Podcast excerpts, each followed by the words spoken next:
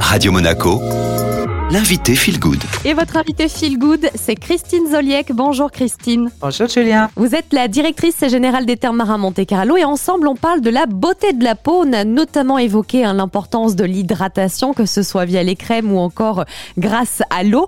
Et aujourd'hui on va parler de la nutrition extrêmement importante. hein. Elle va permettre à notre usine de fabrication cellulaire d'avoir le bon carburant pour produire et reproduire à l'infini ce qui va devenir notre peau.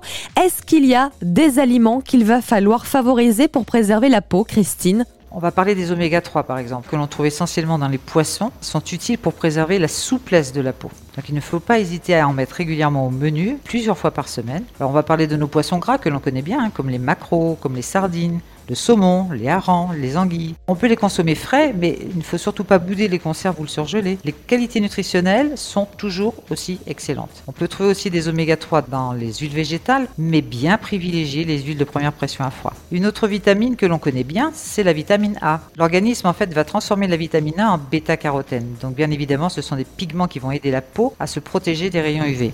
Cette vitamine A, elle se trouve dans les œufs, dans le beurre, dans le foie, mais aussi largement dans tous les fruits et dans tous les légumes colorés. Puis une autre euh, catégorie de vitamines, la vitamine C, et une autre encore, la vitamine E, ce sont des antioxydants précieux pour la peau. Les antioxydants, ce sont des molécules que je qualifierais d'anti-vieillissement. Ils aident en fait à lutter contre les radicaux libres.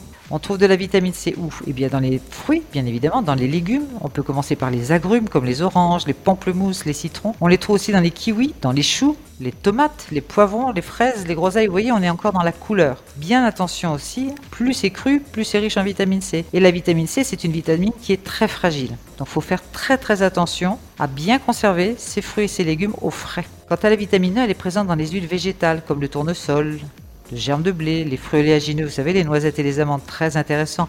En cas de peau sèche, surtout, on pense bien à introduire dans son alimentation un peu d'huile de bourrache, un peu d'huile de nagre ou de pépins de raisin.